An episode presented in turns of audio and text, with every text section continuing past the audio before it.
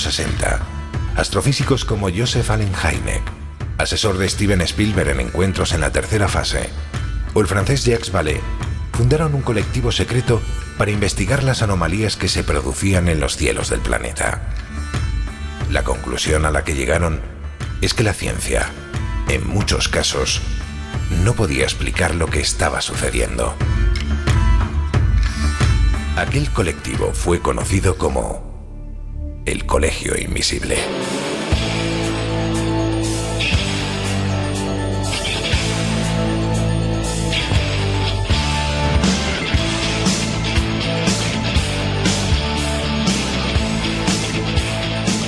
El Colegio Invisible, con Lorenzo Fernández Bueno y Laura Falcó en Onda Cero.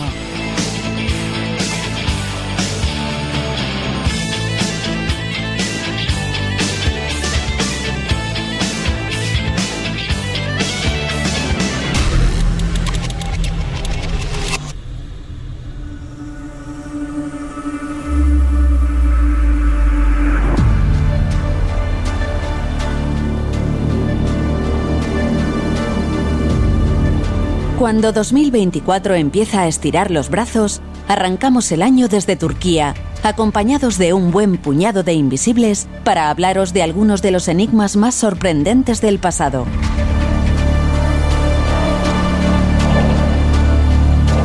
Y es que en este país encontramos templos malditos del tiempo anterior, misteriosas cabezas de piedra a las faldas de montañas legendarias, ciudades subterráneas para miles de personas que se quisieron proteger de una amenaza exterior. Pero habrá más. Iniciamos viaje a través de los siglos.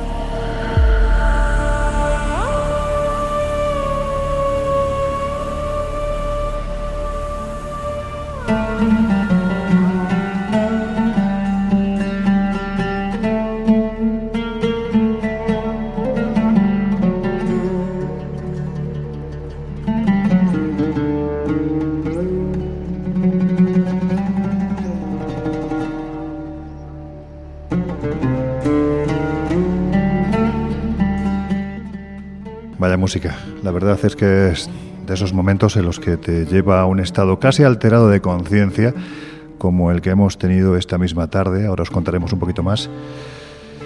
Lo primero, buenas noches, bienvenidos al segundo programa de 2024 que estamos haciendo ni más ni menos que desde Turquía.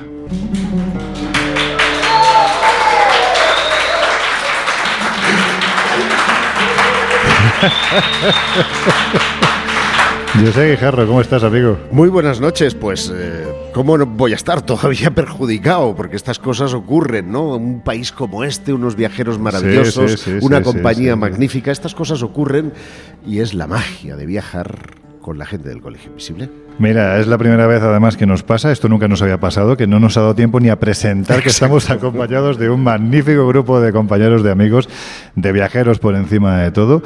Es una gente maravillosa, ¿verdad? Nuestros invisibles no los merecemos, ciertamente, porque están ahí todas las madrugadas y cuando no es madrugada en el podcast, escuchándonos, haciendo tropa, haciendo, en este caso, misterio, y cuando bueno, pues se hacen presentes de esta manera tan evidente, pues al menos a mí se me ponen los pelos como escarpias. Cuando les ponemos cara ¿no? a los invisibles, de repente empiezan a ser visibles porque te das cuenta que detrás de esta locura que iniciamos hace ya, bueno, pues este mismo mes va a hacer tres años y medio. Fíjate cuánto tiempo ha pasado ¿no? desde entonces. La verdad es que siempre hemos tenido la conciencia mm, de ser un grupo de amigos que hace un programa de radio, pero que perfectamente podíamos estar en una sobremesa de cualquier comida o de cualquier cena hablando de los temas que no, nos- no es que nos gusten, es que nos apasionan. Y de repente, fíjate, es que tienen cara. Claro, claro, fíjate, y además caras guapas, ¿eh? Caras guapas, sí, sí. Hay guapas y guapos, hay que decirlo, ¿eh? Bueno, pues lo primero y fundamental, ahora sí, os damos la bienvenida. Muchísimas gracias por acompañarnos en este viaje que estamos realizando por Turquía, que, bueno, todavía quedan muchos días, va a haber sorpresas. Pero antes de continuar, Josep, eh, llevamos ya cuatro días, cinco, recorriendo esta tierra He maravillosa. perdido la noción del tiempo, que es algo maravilloso porque significa que todo fluye y va a las mil maravillas. Sí, sí, sí, eso es, es absolutamente cierto. Bueno, ¿qué es lo que más te ha llamado la atención hasta ahora? Bueno, tú sabes que hemos estado aquí en otras ocasiones, pero a mí siempre me, eh, sobrecoge, es una mezcla de pasión por un lado por la historia y por el otro de lo monumental. Eh, y además hecho por la naturaleza en buena parte, que es Goreme. Goreme es una.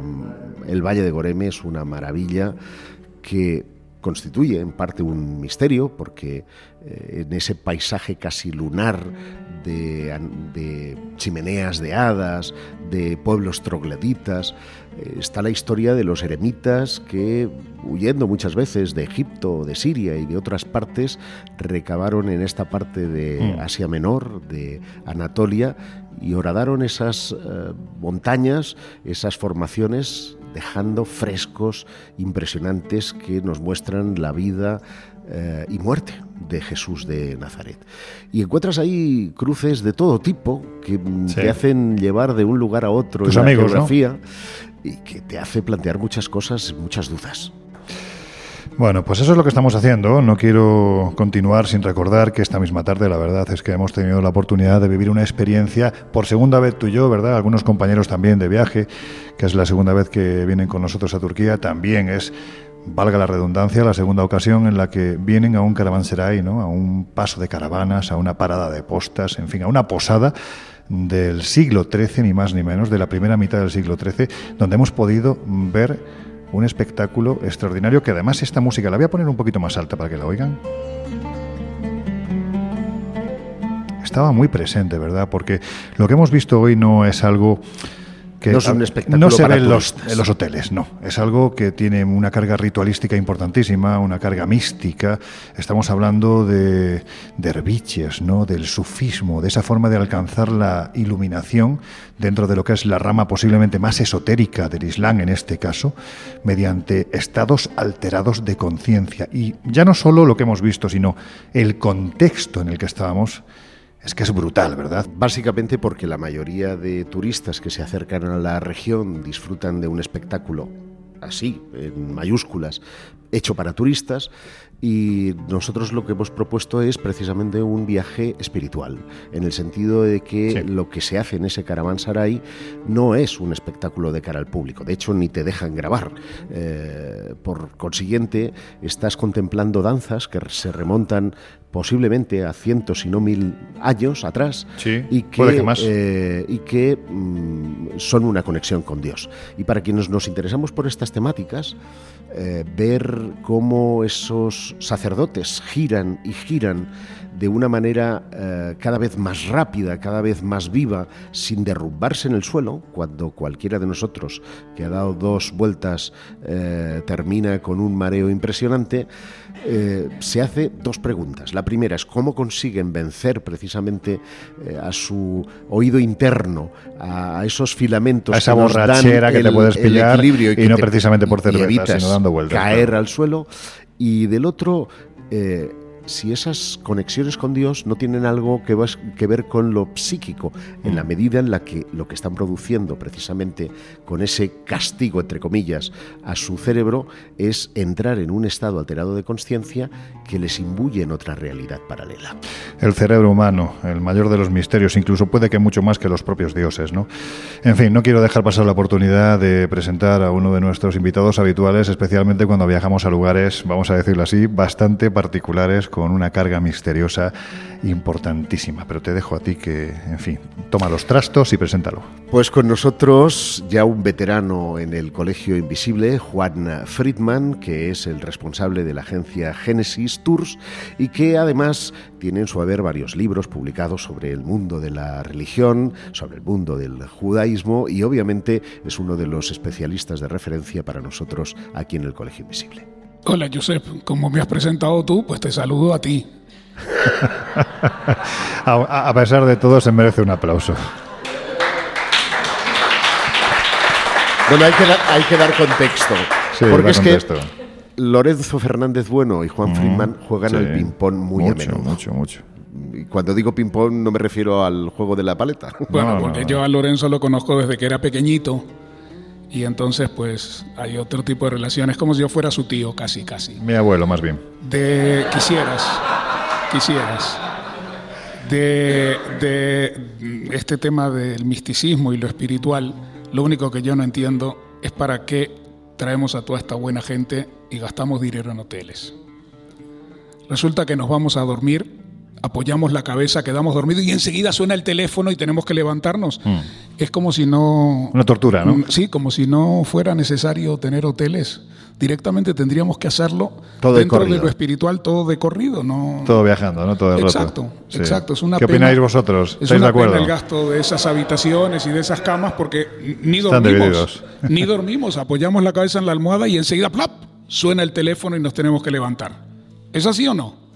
Y bueno, Bueno, hay alguno que otro que ya me ha preguntado que, en fin, que si en esto de estos viajes no hay algún día de, de descanso también, ¿sabes? Ahí está, que quizás hay que, hay que planteárselo. Pero bueno, oye Juan, tú que has viajado, en fin, no voy a decir cuántos países, yo creo que te falta la luna y no sé ni siquiera si has llegado... lunático al fin. Tú has estado muchas veces en Turquía.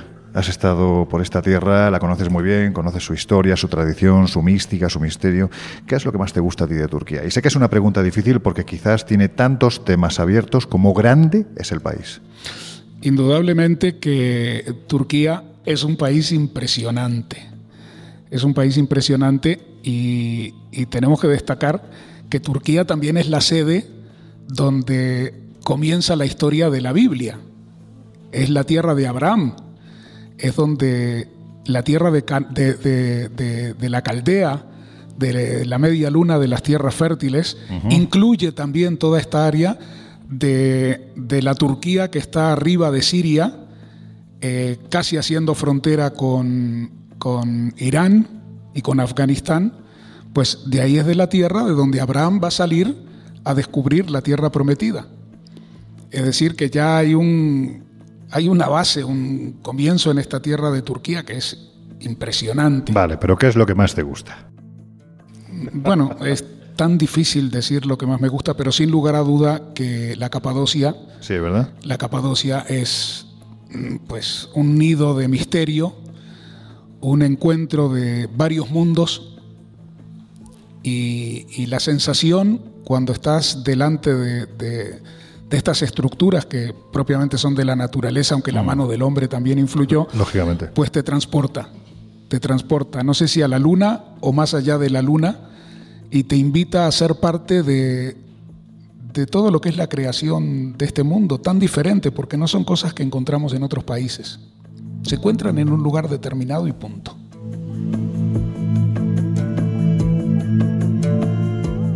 Bueno, estamos siendo muy amables en esta introducción, pero realmente el motivo de este programa que estamos realizando precisamente desde el corazón de Turquía, estamos en la Capadocia, es precisamente eso que hemos bautizado como los templos de los muertos, por esa vinculación tan tremenda que tienen, en ocasiones, mm, desde un punto de vista...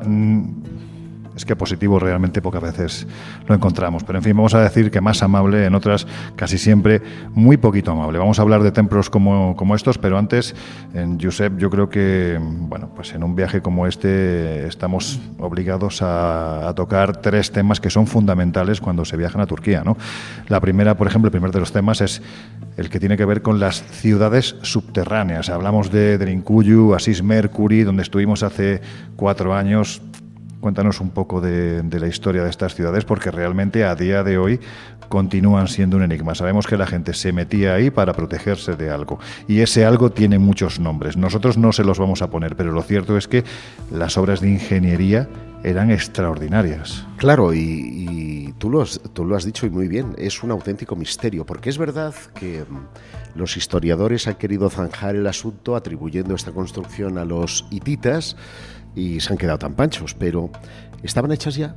¿Fueron los hititas quienes realmente las hicieron? ¿Quién fue el eh, que la construyó? Porque dependiendo de quién fue la construyó, quién la construyó, la dificultad para construirla es una u es otra. Estamos hablando que como poco, y esto sí está admitido generalmente, es que las ciudades subterráneas de esta región en la que nos encontramos eh, tienen más de 1200 años de antigüedad si asumimos que son hititas. Pero hay algunas teorías que nos hablan de los frigios. Eh, yo no sé cuántos de nuestros eh, invisibles han oído hablar de los frigios, pero este imperio del que tenemos en Madrid a esa diosa Cibeles, ¿eh? donde van a festejar los del Real Madrid, a, propósito. Ya empezamos. Eh, pues, eh, y bien que lo hacen. O ese, o ese rey Midas, ¿no? Que, era un rey frigio, de ese gorro catalán, que es la barretina, que no deja de ser un gorro frigio. Algún duende ha habido también pues con, gorro frigio, ¿verdad? Ya hablamos de ello en el programa de, ya, hablamos. inocentes. Se, se atribuye que pudieran ser también construcciones suyas, porque en la misma medida en la que iban avanzando hasta esta misma región, iban Mm, colonizando, devorando de alguna manera partes de su cultura y de su civilización y además internándose en eh, bajo tierra. ¿Por qué? Porque ellos tenían una deidad que es compartida además por muchas otras eh, civilizaciones, que es Ahura Mazda, una deidad eh, solar que predijo que iba a venir un, un profeta para advertirles de un cataclismo global al que tenían que protegerse ¿cómo? creando ciudades subterráneas.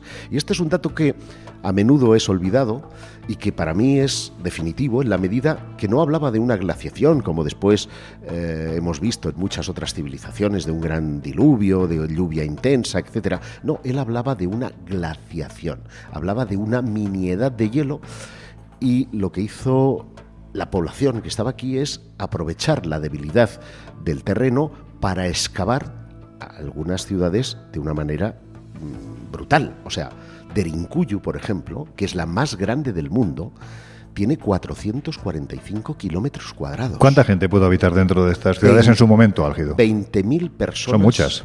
Porque hay, hay, que decir que estas ciudades estuvieron habitadas hasta eh, prácticamente 1920. 1920. Eh, lo que pasa es que fueron ocupadas por distintas civilizaciones. Por aquí pasaron hititas, pasaron eh, primero frigios, hititas, eh, después griegos. vamos, ha pasado aquí mm, todo el mundo, ¿no? Y quedaron abandonadas en, en 1920, como digo, y es en 1960 cuando se redescubre y se advierte el enigma. ¿Por qué? Porque estamos viendo piedras deslizantes que bloquean las entradas. Y en su interior encontramos graneros, encontramos habitaciones, encontramos zonas para tumbas, encontramos templos, encontramos habitaciones. Para que se hagan una idea quienes nos están escuchando, tanto aquí como al otro lado de estos micrófonos, estas piedras son lo más parecido a una rueda gigantesca de molino o incluso, yendo a Jerusalén, a las, a las tumbas ¿no? antiguas del cristianismo, bueno, del judaísmo en este caso, cómo se enterraba a los difuntos, era una piedra redonda, enorme, de un peso descomunal. Bueno, pues esto era lo que hacía que se sellaran esos, esas galerías, ¿no? para que realmente si había una invasión externa que se colara dentro, bueno, pues había muchas formas de crear esa trampa para, para acabar con ellos, ¿no? Es lo más parecido. Sí, pero fíjate que es un desafío... Eh, de ingeniería extraordinario. En el caso de Derincuyo, por ejemplo, estamos hablando de 18 niveles, 18 pisos hacia abajo, eso es rascasuelos directamente, de 85 metros de profundidad. Las dificultades que esto entraña 1200 años atrás es que tenían que estar iluminados o por antorchas o tenían que estar iluminados con lamparitas de aceite, excavar todo eso y algo que es adicional y que para mí lo complica todo, y es que muchas de estas ciudades, hay 600 en toda Anatolia, están comunicadas entre sí, por kilómetros. Tú sabes lo que es hacer un túnel que parte de un lado y parte de otro y tienen que coincidir en un punto, eso mm. significa orientación, eso significa precisión y eso significa una dificultad técnica extraordinaria. ¿Cómo lo hicieron y por qué lo hicieron sigue siendo un misterio. Juan, decías tú que son más de 20.000, ¿no? Sí, sin lugar a duda, pero también Josep me trae rápidamente a la mente la luz es lo de menos, el oxígeno. Claro, claro, claro. Tienen que respirar 18 pisos bajo tierra, tienen que respirar. Los conductos de oxígeno que tienen que hacer son más que de ingeniería, son impresionantes y los tienen. Y con una calefacción natural que en invierno los protege y una refrigeración natural que les permite estar en verano tranquilamente en cualquiera de esos pisos. Es alucinante, pero 20.000 evidentemente para el kilometraje y la profundidad es un número pequeño. Eh, sabiendo las medidas que tiene esta ciudad y lo que la gente necesita en ese tiempo para poder vivir, y para poder compartir. Hay que decir que Derincuyo es una de las muchísimas ciudades que tenemos en esta región del planeta que son subterráneas. De hecho, mañana mismo vamos a tener la oportunidad de poder visitar una de ellas. La comparan, es que el nombre es muy difícil, así que no lo voy a decir, pero la comparan precisamente con esta de Derincuyo, que sería la más conocida, la más famosa, quizás de la que más datos se tiene, pero aún sabiendo ya que estamos hablando, no sé si de un millón o de 20.000 o de 5.000, me da igual el número de personas. Lo cierto es que estamos hablando de un puñado de gente que deciden en un momento determinado de la historia meterse bajo tierra. ¿Tú por qué crees que lo hacen, Juan? Lo hacen para protegerse, ¿Pero de quién? Lo hacen para protegerse de muchos elementos. Sobre todo, tiene que haber un elemento natural que es el que los promueve para hacer esto. Después pero, les va a servir, pero, para esto bastaba un solo piso, no, hace, no hacer 18. No para la cantidad de gente que era. Y sobre todo, que no lo hacen en una sola estancia, no lo hacen en, una en un solo momento, sino que van creciendo a medida que van necesitando más espacio, no lo hacen en el mismo nivel, sino que lo hacen hacia abajo porque de esta forma se van a proteger también de lo que venga de fuera. Y lo que decía Loren con respecto a la puerta que sella, no era solamente para sellar eh, el lugar de muertos, era para ellos estar eh, más protegidos. Claro, claro, claro. De muertos los que se quedaban ahí, que se morían sí, o sí. Sí, pero esas puertas, esas puertas eran al, estilo de, de las puertas falsas en Egipto que cuando tú llegabas veías ahí una pared y no sabías que del otro lado de la pared podían haber otras habitaciones. Y no es que habían otras habitaciones, había un mundo entero para continuar bajando pisos y comunicándote con, con, otros espacios y por supuesto que comunicándose entre sí con varias otras ciudades que eran de, en cierta manera de la misma estirpe, de la misma familia. Pero se tuvieron que haber protegido porque estamos hablando de 3.000 años atrás en el caso de, de esta ciudad no solo del tiempo habitable de los últimos 1200 años, son 3000 años. Claro, claro. Y entonces estamos hablando de que hace 3000 años probablemente fuera una motivación climática la que los pudiera haber llevado a construir. Pero cuando decimos 3000 años, perdón, cuando decimos 3000 años, también nos podemos quedar cortos. El otro día con uno de los compañeros aquí presentes estábamos hablando que yo mismo comenté en, Jordania, cuando estábamos entrando a Petra, que ese lugar evidentemente no fue construido por quien dice que se construyó. Ellos llegaron y lo encontraron ya hecho. Sí, yo, a, lo que quiero ir, porque tengo algunas eh, discrepancias con, contigo en ese, en ese sentido, es que esa amenaza, a mi juicio, no solo tenía que ser climática. ¿Y por qué? Pues porque eh, a pesar de que hay cisternas, el agua, que es un recurso vital necesario, a pesar de que hay cisternas, ¿para cuánto tiempo puede durarte ese agua de la cisterna? Eh, a pesar de que tengas almacenes de, de grano, ¿para cuánto tiempo? Es decir, un asedio puede durar años, puede durar muchos años, si es físico. Si hablamos de climático, Tú sabes cuándo empieza el frío, pero no cuándo va a acabar. Era una profecía la que les advertía de esas circunstancias. ¿Puede haber una amenaza todavía más espectacular? Pues no lo sé. ¿De quién, Josep? Venga, vamos a sacar los marcianos ya. No, estamos, no, estamos a comienzos de año. ya ya los marcianos. en todo caso no habla de marcianos, habla de una guerra galáctica. Pero, bueno, pues venga, estamos entre frikis. pero los depósitos y el agua tenían capacidad para mantenerlos ahí entre 6 y 8 años sin salir fuera, porque lo tenían todo el tiempo alimentándolo y llenándolo, pero aparte tenían animales viviendo ahí dentro. Animales que los criaban ahí dentro y se acostumbraban ¿Tú sabes a vivir qué pasa, en ese lugar. ¿Sabes qué pasa en Suecia? Hay suecas. Sí, aparte. Y suecos también, Juan, y suecos también. Pero no pueden tomar el sol y entonces tienen que tomar la vitamina B con eh, lamparitas. ¿Y esta gente que no les tocaba el sol? ¿Cuántos años podían durar sin tocarles el sol? Bueno, yo ya sabía que es que me estáis, me estáis haciendo lo mismo que me hicisteis en mayo en Egipto, exactamente igual, es decir, me estáis, con perdón, porque ya son, estamos hablando de que ya son casi las dos de la madrugada, me estáis jodiendo. Porque es que llevamos 25 minutos de programa y no hemos pasado de la primera hoja. Otra vez.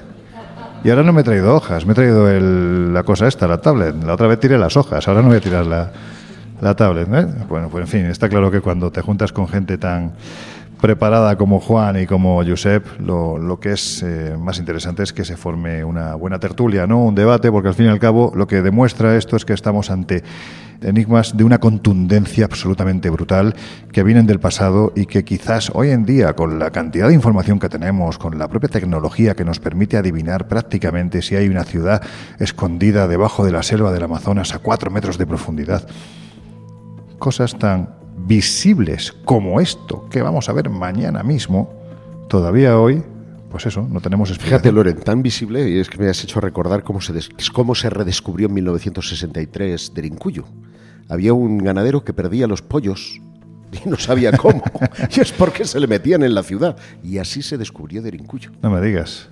Bueno, la que tuvimos visitando hace unos, unos años, la de Asís Mercury, creo que se llama así, ¿no? Asís Mercury, se descubrió pues porque, bueno, pues el hombre los... Eh, quizás en muchas cosas hemos involucionado, ¿no? Y donde antiguamente se creaban maravillas como esta, como Petra, como las pirámides, como tantos y tantos lugares, ¿no? Pues fueron pasando los siglos y el hombre en cierto modo involucionó, porque donde veía un agujero, lo llenaba de basura. Y precisamente hace apenas cuatro o cinco años, cuando estuvimos aquí la, última vez, bueno, pues esta ciudad se acababa de abrir, se acababa de redescubrir después de muchas décadas, y os aseguro que es absolutamente maravillosa y gigantesca, porque por fin se había conseguido quitar con perdón toda la mierda que habían echado allí durante décadas. Es increíble, ¿no? Que al final...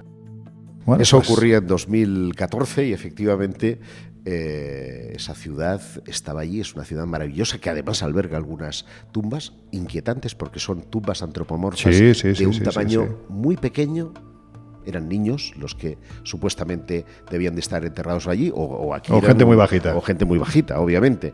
Y eh, desde luego una de las cosas que me sorprendió son esas eh, piedras de molino, ¿no? esas puertas rodantes que a mí me parecieron, y yo no soy técnico y por lo tanto puedo estar equivocado, que estaban hechas para cerrarse pero para no abrirse de nuevo nunca más. Pero es interesante para que no queden dudas en aquellos que nos están escuchando, que cuando este campesino hace una perforación para ver dónde puede acomodar a sus, a sus gallinas y agrandar un poco más su espacio, encuentra esta ciudad como si la hubieran dejado el día de ayer y la hubieran limpiado antes de irse. No estaba llena de porquería, estaba limpia, estaba totalmente impecable, como si la hubieran limpiado y se hubieran marchado. Y de hecho, hay que hacer notar, ahora que me lo traes a la memoria, el, Eso no es lo que contaban los arqueólogos, ¿eh? Sí, sí. bueno, ya vamos cuántas toses, ¿cuatro o cinco este año? Es la primera. No, no, no, el programa anterior ya tuviste una. Ah. Además, invité y vuelvo a invitar a nuestros oyentes a que este año contabilicéis las toses de Josep en el programa, porque seguramente van a ser un buen puñado, ¿no? Bueno, eso es a, ver si conseguimos que deje de fumar, vamos a ver si lo conseguimos. Eh, eh, no, ya no sé qué iba a decir. Pues nada, déjalo. Me parece perfecto, lo dejamos para la segunda hora porque ya estamos a punto de terminar esta primera media hora del Colegio Invisible. Se nos han quedado muchas cosas pendientes que vamos a intentar retomar en la segunda hora. Os vamos a hablar de Nenrut, un sitio fantástico, de Rumf, seguramente Juan lo va a pronunciar mejor que yo, Rum Algiri, ¿o cómo se pronuncia? Ruyen Algiri. Ruyen Algiri o La Rueda de Fantasmas. Vamos a pasar muy por encima de Gobekli Tepe también Laura Falcón nos va a traer a una persona muy interesante que nos va a hablar de un lugar no menos interesante de Turquía. Pero esto va a ser después de que escuchemos a nuestros queridos compañeros de los servicios informativos de Onda Cero Radio. Estáis en el Colegio Invisible desde Turquía. Enseguida volvemos.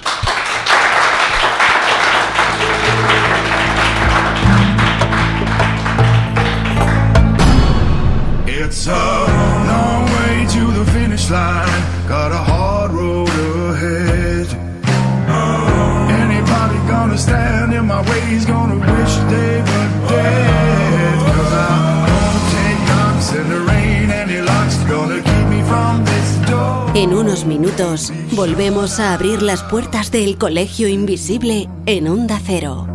I'm gonna light like fire. I'm coming down like rain. I'm gonna break down barriers.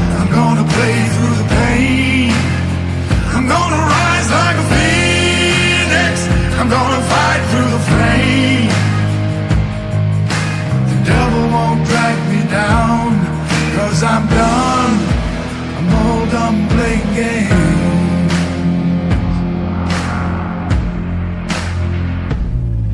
I don't know when the job will be done And the way isn't clear. Gotta stand against what I know's wrong Gotta face all my fears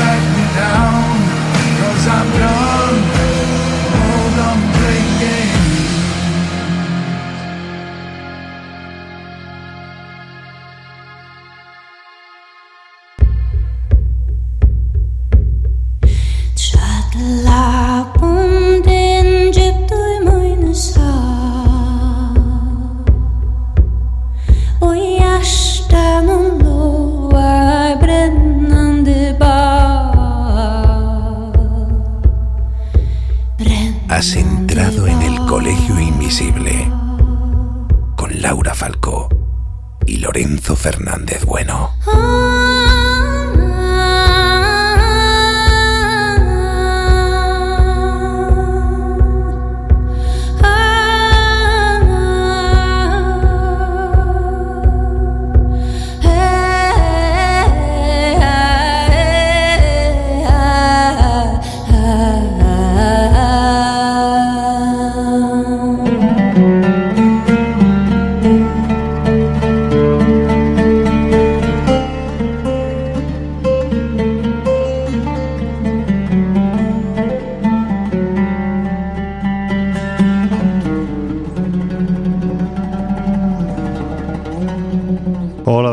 Si te acabas de incorporar al Colegio Invisible de hoy, que sepas que te estamos hablando desde Turquía, ni más ni menos que de misterios tan interesantes como son las ciudades subterráneas. La cuestión es por qué esa gente hace miles de años, gente que por cierto era capaz de entrar en batalla con un escudo que pesaba 35 kilos, de repente se escondía bajo tierra porque algo del exterior le daba miedo.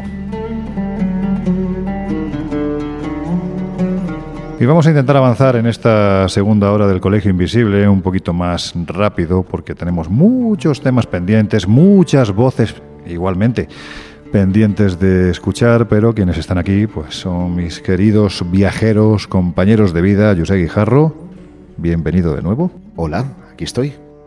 Juan, hombre de paz. Friedman, ¿cómo estás?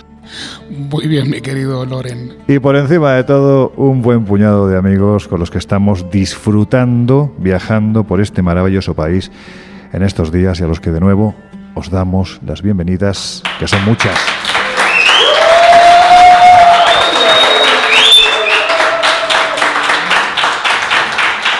Estos aplauden más fuerte que otros grupos, ¿verdad? Tienen más energía. Sí, es que la comida de la turca hora. es lo que tiene. Bueno, depende. El picante Por eso- por eso lo tiene lo suyo, especialmente para los que sufran de... ¿Qué- ¿Cómo es eso? ¿El anuncio cómo era? Es el, no sé, yo siempre lo he escuchado. Emoal, como- es que no me acuerdo. Mira, hemos dicho la marca.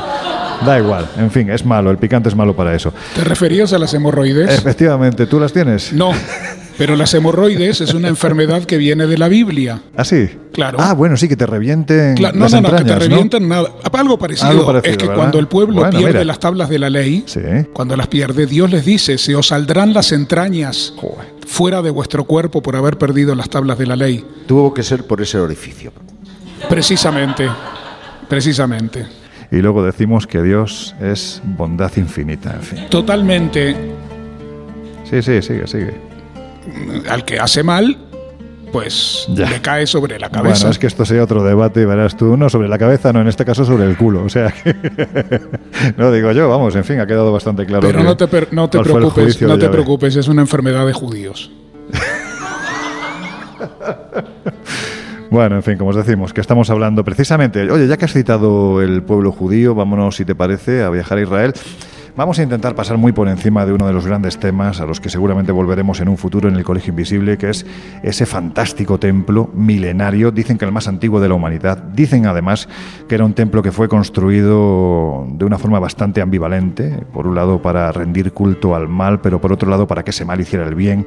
Estamos hablando de Gobekli Tepe y de Karahan Tepe, que es todavía más grande que Gobekli y que digamos se ha redescubierto para el gran público hace apenas unos 3-4 años. Pero hay que decir que este templo templo circular de una forma bastante eh, particular tiene, digamos, un hermano gemelo precisamente en tierra de, de Israel.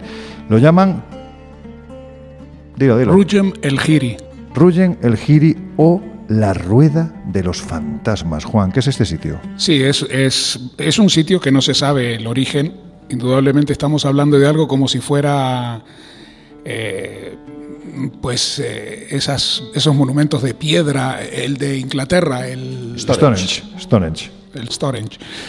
Y no tenemos una idea, porque las piedras eh, son volcánicas, son el producto de, de la misma piedra del lugar, no fueron traídas de otro sitio, con lo cual el basalto es producto de millones de años en el cual eh, hubieron movimientos volcánicos en toda la zona, en esa especie de, mini cordillera que, que está en el Golán, en los altos del Golán, en, en el norte de Israel, en frontera con Siria, y a partir de ahí se encuentran estas piedras. No se sabe, eh, si bien es posible que hayan sido los círculos hechos en diferentes épocas. Es como si se hubiera ido agrandando a partir, eh, eh, eh, sí, y a partir de una piedra central, como si la piedra central fuera el portal de algo, no una tumba, sino como que se estuviera eh, ocultando una puerta, una entrada a, a otro lugar. Se ha intentado hacer excavaciones en los alrededores, pero como no se ha encontrado nada de forma inmediata, se ha dejado a un lado. Pero el círculo tiene eh, una, un- una historicidad antiquísima, inclusive en la Biblia también aparece lo del círculo cuando Josué entra a la tierra prometida, después de cruzar el río Jordán, lo primero que manda hacer es un círculo de piedras y manda poner en el centro 12 piedras. Y ese círculo llamado Gilgal, que quiere decir círculo, es para reunirse ahí y hacer eh, agradecimientos a Dios por todo lo que aportó hasta ese momento y por haber podido entrar a la tierra que prometió eh, sanos y salvos. Aunque no es la misma generación que salió de la esclavitud, es otra, y hacen una promesa. De la misma manera que encontramos que en esos círculos eh, se dedica la bendición, también encontramos que hay esos mismos círculos para la bendición y para la maldición. Por ejemplo, cuando se pone un círculo de estos en el monte Grisín y otro círculo enfrente en el monte Ebal. Y los dos círculos sobre los montes están como dejando un pequeño valle por el centro. Y entonces se dice que de este lado está la bendición y de este otro lado está la maldición. Es decir, que hay un círculo para bendecir y un círculo para maldecir. Donde está la maldición está la muerte. Porque la maldición es eh, una provocación hacia la muerte. Este Rujem el, Giri probablemente fuera un lugar que se estableció para poder eh, reunirse y combatir contra el enemigo. Una de las formas de la antigüedad de combatir al enemigo es hacerse invisibles. Es rogarle a Dios hacerme invisible y cuando venga el enemigo que no me vea y yo lo pueda derrotar. Ya, ya, pero bueno, eso es una cuestión de fe. Eh, es, Entiendo. es una cuestión de, de la tradición del lugar, de lo que se habla del lugar. Mm. Y el lugar fue hecho precisamente por motivos de creencias. Me recuerda mucho, de hecho, en alguna ocasión en el Colegio Invisible hemos hablado de, de lo que en Colombia llaman los rezados, que es gente que se reza ante el demonio para ser inmortales. Invisibles incluso al enemigo, ¿no? Y son muy temidos durante la época de conflicto en Colombia, eran gente realmente terrible, ¿no? Porque se pensaba de ellos precisamente eso, que eran inmortales. Lo que pasa es que tenían que hacer un pago. Es decir, para conseguir el favor de- del demonio, ¿no? Y que les protegiera de esa forma, tenían que matar a más de 40 personas, en algunos casos a la semana, ¿no? Y de hecho iban poniendo las muescas en el, bueno, pues en, el arma que llevaban encima.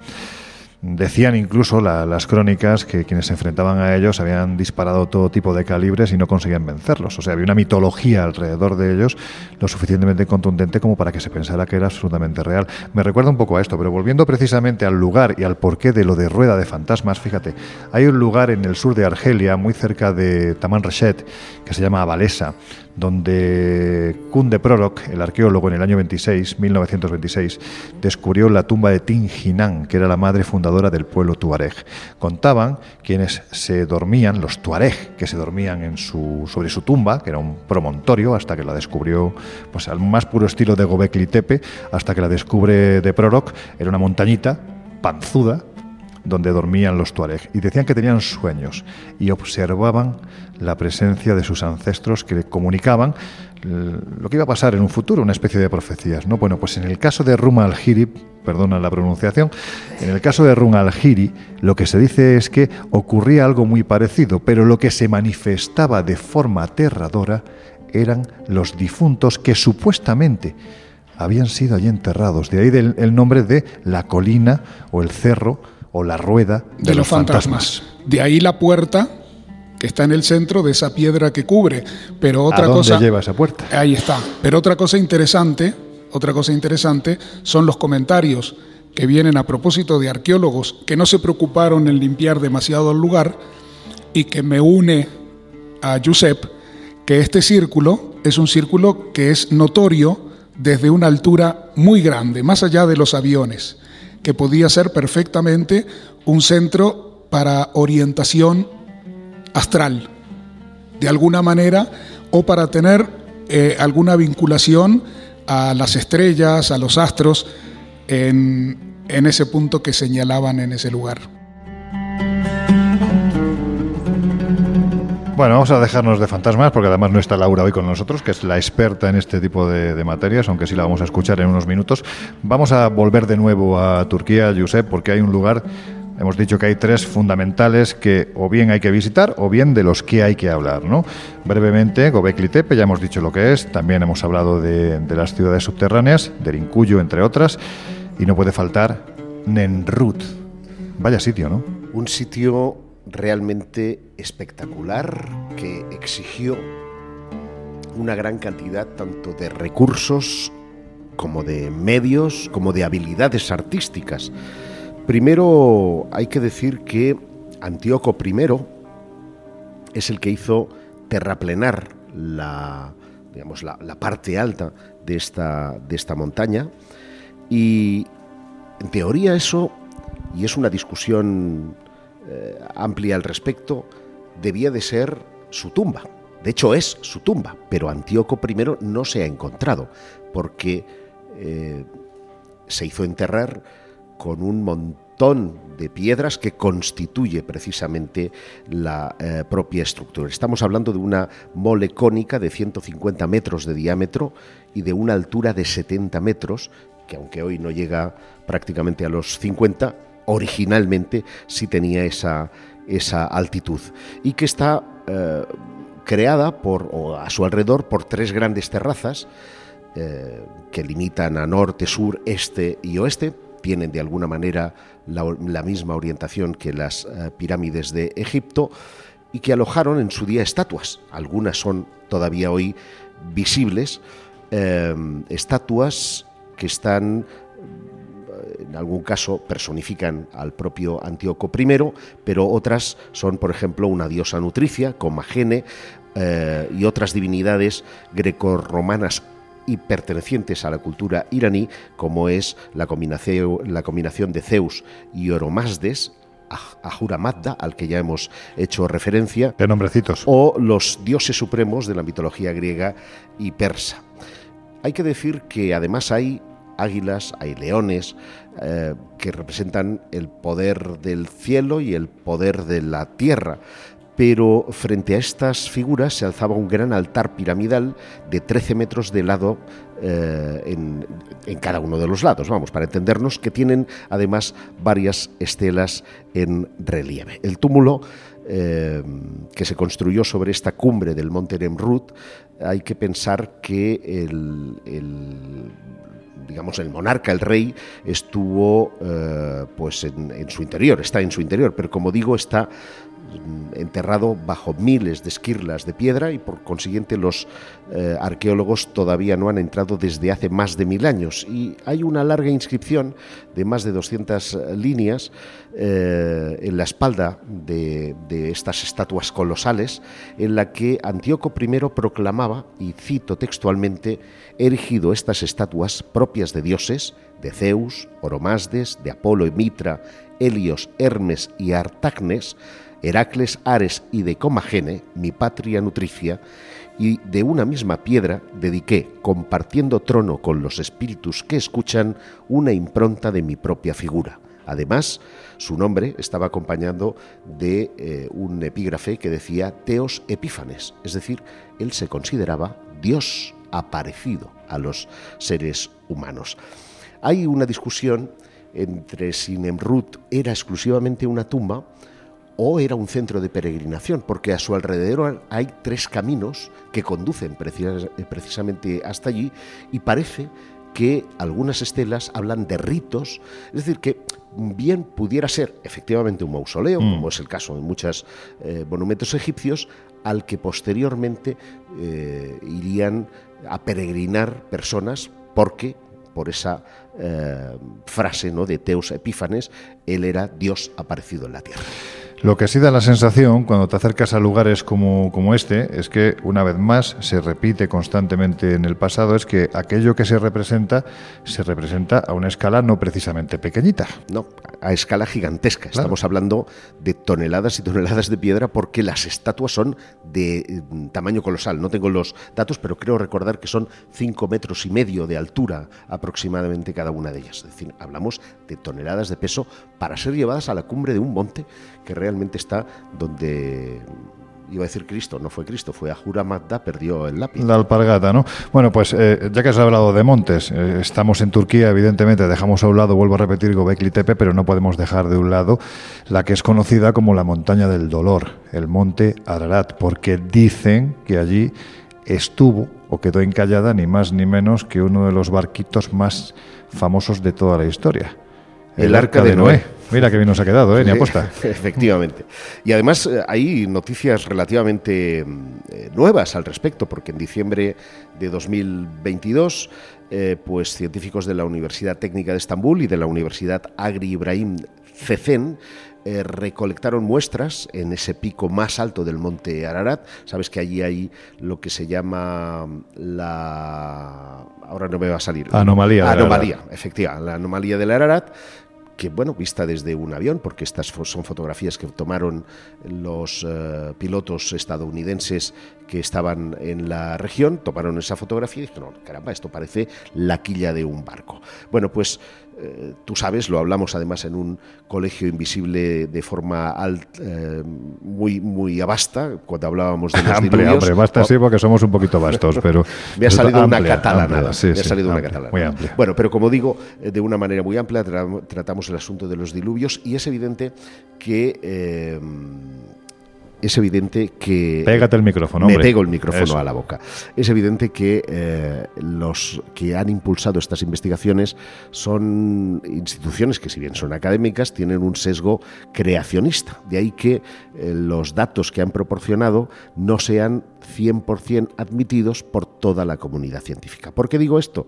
Porque los análisis que han llevado a cabo a las muestras cogidas en lo alto de ese monte Ararat eh, están reflejando que tendrían una antigüedad de 5.500 y 3.000 años eh, antes de Cristo y que eh, otras materiales son del periodo calcolítico, lo que confirmaría de alguna manera que el arca se habría eh, varado en esa antigüedad. Eso es el 5000 antes de Cristo aproximadamente, Aproximadamente, por ahí estamos. Aproximadamente. Por lo tanto, lo que, lo que dicen es que eh, un, un doctor que se llama Andrew Snelling, eh, que es creacionista que esas 30 muestras de rocas y otros materiales que han sido analizados en los laboratorios de las citadas universidades son materiales que muestran eh, fósiles marinos eh, y mariscos y por consiguiente serían coincidentes con que formaron parte del mar.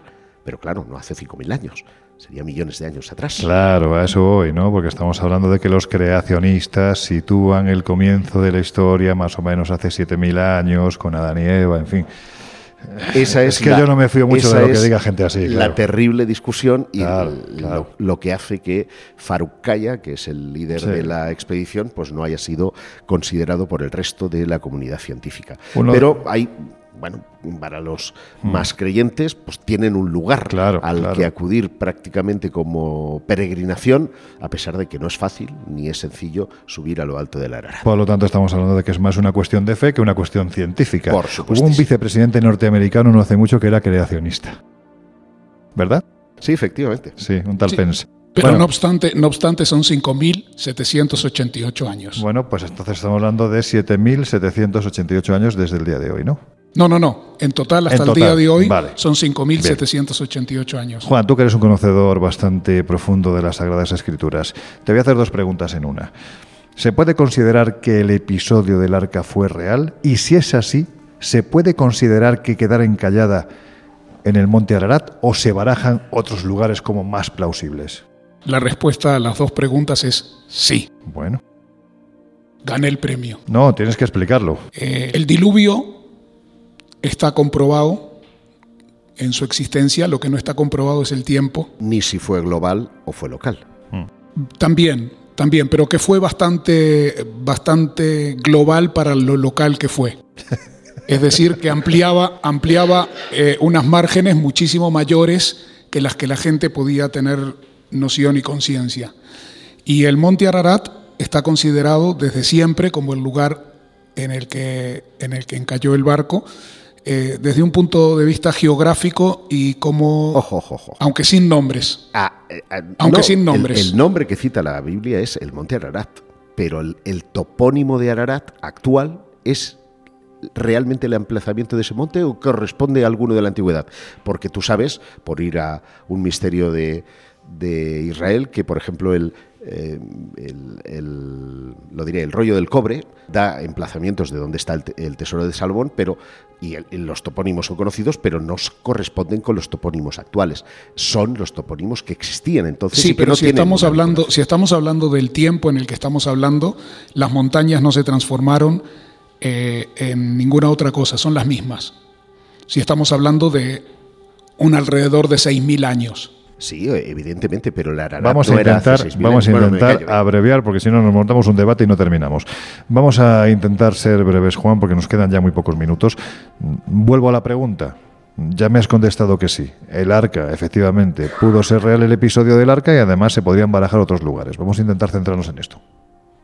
Que te centres, hombre, que me digas eh, lugares y el por qué consideras que, que el arca fue real. Estabas hablando del diluvio, Porque, ¿recuerdas? porque probablemente el, el transporte del barco no se alejó demasiado del lugar donde se originó.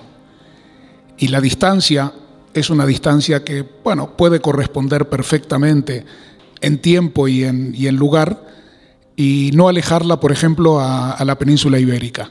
O sea, ¿tú crees que sí pudo estar Que aquí? sí pudo estar ahí bien, ¿ves? perfectamente. Ya nos vamos centrando. Sí, y que desde el punto de vista de, de cómo comparar el lugar con la historia también encaja, Mm. de lo que viene a continuación y cómo pretenden reorganizarse y cómo los hijos eh, se marchan a diferentes lugares, pero Jefet, Jefet, regresa a, a lo que llamamos la tierra de Canaán, y de ahí sigue el establecimiento de la historia a través de, de Jefet.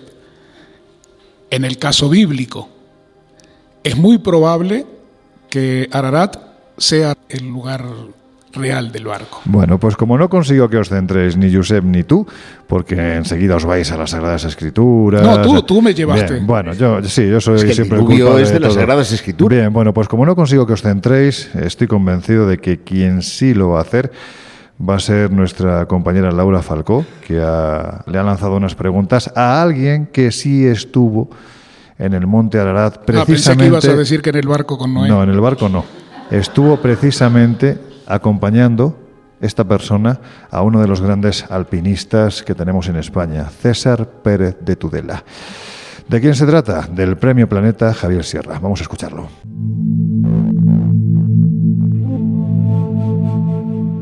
Buenas noches a todos nuestros oyentes, a nuestros invisibles y, como no, un saludo muy especial a nuestros dos compañeros que tienen el privilegio de poder estar con un grupo de viajeros en una tierra increíble como es Turquía.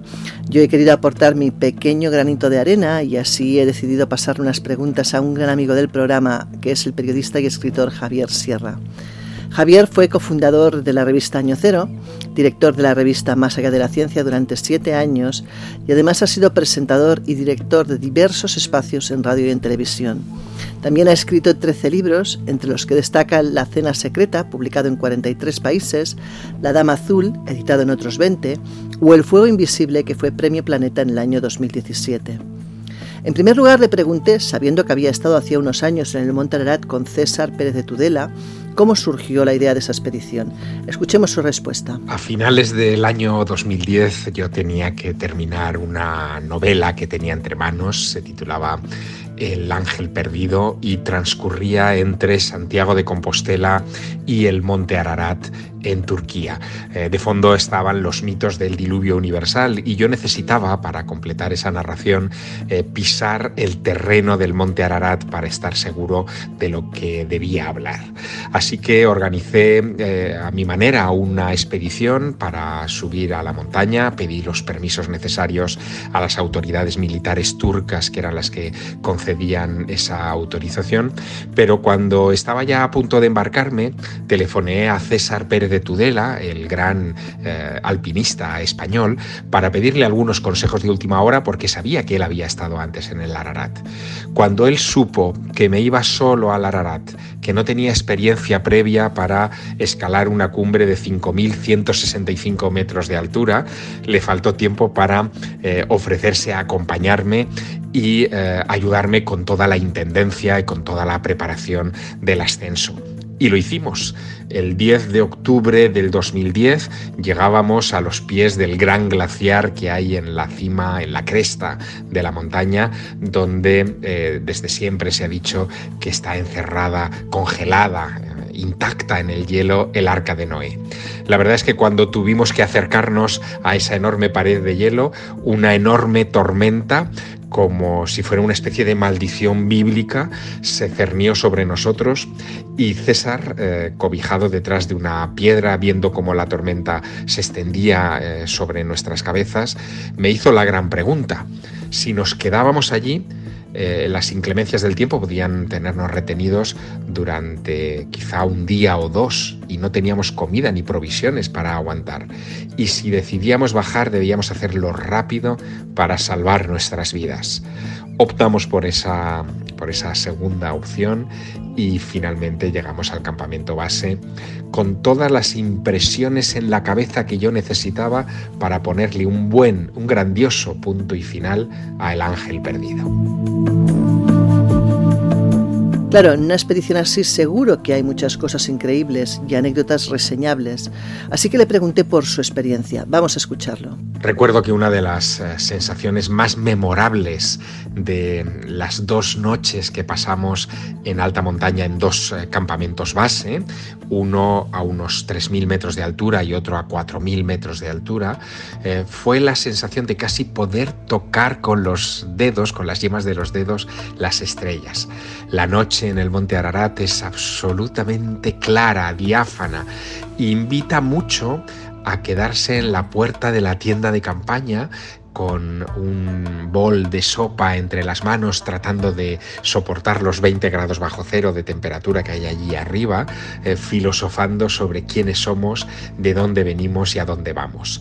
Y sentado junto a un hombre de tanta experiencia en la montaña y en la vida, como César Pérez de Tudela, esas conversaciones fueron absolutamente memorables. Las guardo en mi corazón como el mayor de los tesoros de aquella expedición al Monte Ararat.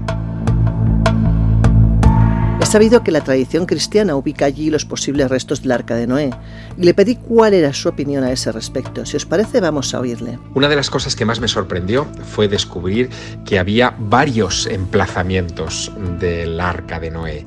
Uno en las faldas de la montaña, en la parte inferior, accesible por carretera, eh, que ha servido a algunas comunidades evangélicas eh, para construir un pequeño museo junto a un farallón, a, a una formación rocosa que vista desde el aire tiene el aspecto de un uso, de un barco. Allí aseguran que han tomado muestras en el interior de ese farallón y que han encontrado eh, restos de madera e incluso de metal que demostrarían que aquello es el arca de Noé. Pero lo cierto es que cuando yo he querido profundizar en eso y he querido encontrar eh, los análisis químicos eh, y geológicos del lugar, eh, todos indican lo contrario, que se trata de una formación natural. Por el contrario, la otra gran eh, situación o ubicación del arca eh, está en la cima, en, ese glaciar casi casi eh, al borde de la, de la cima, de la cumbre, y eh, es tan impenetrable que lo único que disponemos son de algunos fragmentos de madera petrificada de roble que se bajó de allí Ferdinand Navarra, uno de los grandes expedicionarios en los años 50 y que incluso terminaron en el Centro Superior de Investigaciones Científicas Español de Madrid, eh, donde pudieron autentificar que efectivamente eh, aquel fragmento que se había bajado Ferdinand Navarra era roble y obviamente a casi 5.000 metros de altura, donde está esa formación de hielo, no crecen robles. Luego posiblemente estamos ante el resto de una construcción artificial humana. La cuestión es, ¿el arca? Y por último le pregunté sobre los estudios que hay al respecto de tan legendario mito.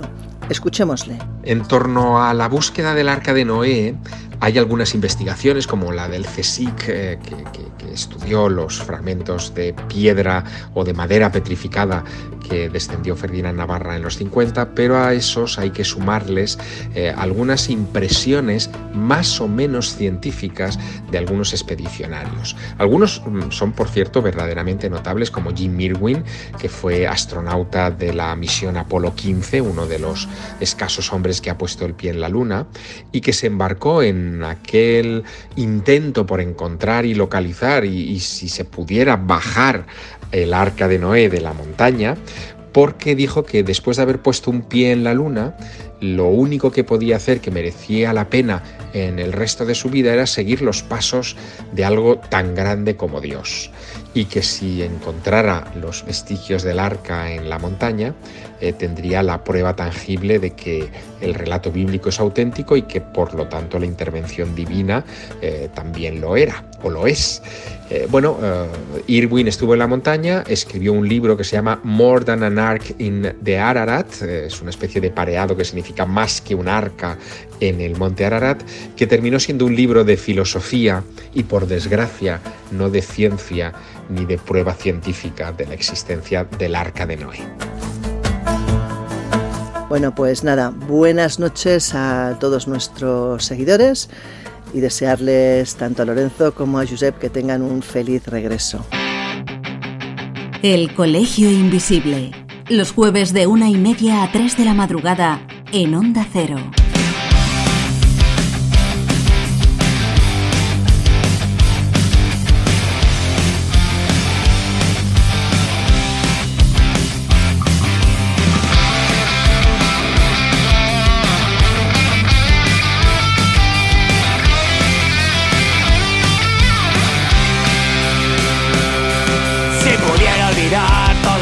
Que fui, si pudiera borrar todo lo que yo vi, no dudaría, no dudaría en volver a reír.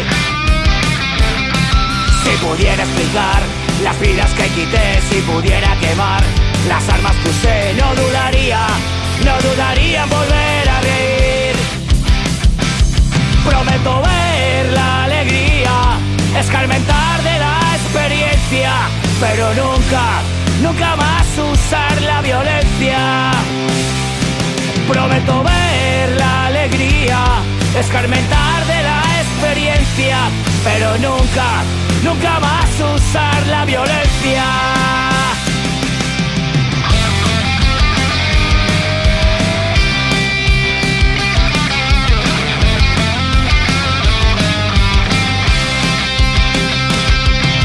pudiera sembrar si pudiera devolver la paz que quité, no dudaría, no dudaría en volver a reír. Si pudiera olvidar aquel llanto que oí, si pudiera lograr apartarlo de mí, no dudaría, no dudaría en volver a reír. Prometo ver la alegría, escarmentar de la experiencia, pero nunca, nunca más usar la violencia. Prometo ver la alegría, escarmentar de la experiencia, pero nunca, nunca más usar la violencia. Para choro, choro, para choro, choro, para choro, choro,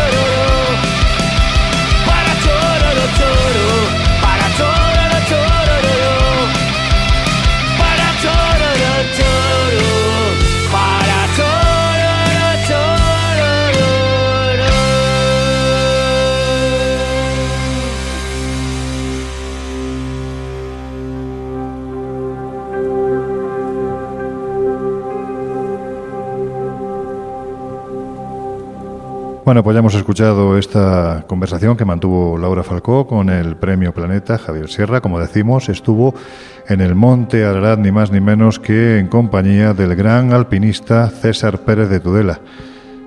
¿Qué opináis vosotros?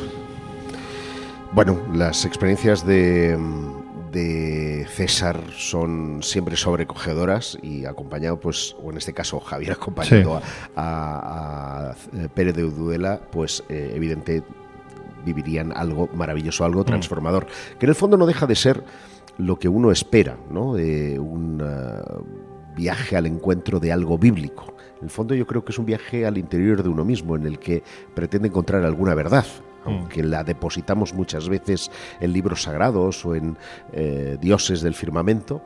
En el fondo lo que estamos es intentando buscar nuestra posición en la Tierra y una explicación a qué hacemos aquí. Bueno, pues venga, vamos a ir rápido porque nos quedan apenas unos eh, 15 minutos para terminar el Colegio Invisible de hoy.